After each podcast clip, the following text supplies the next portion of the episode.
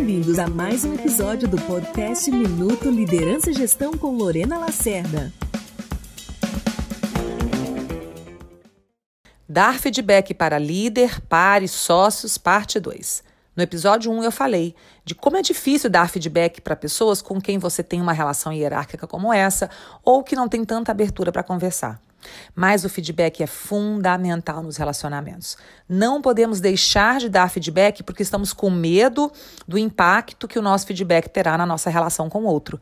Devemos usar esse medo para, para com cautela, planejar e nos prepararmos para este momento, nunca para deixarmos de dar o feedback. Os relacionamentos eles só avançam, eles só amadurecem quando a gente conversa sobre os nossos comportamentos, procura entender qual é o impacto que nós estamos tendo no outro e também compartilhar com o outro qual é o impacto que ele tem em nós. E pedir de uma maneira estratégica e inteligente o que nós gostaríamos de ver mudando.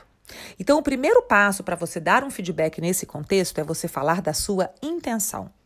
Você dizer que a sua intenção é agregar cada vez mais no relacionamento com aquela pessoa, que a sua intenção é contribuir para que aquela pessoa consiga entender melhor como é que você funciona, que você, é, que a sua intenção é, é contribuir para que a empresa tenha cada vez mais resultados, que a sua sociedade seja cada vez mais frutífera, que o seu líder consiga cada vez mais impacto e resultados com todos vocês. Começar uma conversa falando de sua intenção. Ao fazer isso, você desarma aquela coisa do outro, talvez sentir que lá vem uma crítica, porque ele sabe que você está ali com a intenção de contribuir e colaborar. Este é o primeiro passo. Nunca comece a dizer aquilo que você quer dizer para o outro sem primeiro falar da sua intenção. No próximo episódio, eu vou falar do próximo passo depois de falar da intenção. Gostou da dica?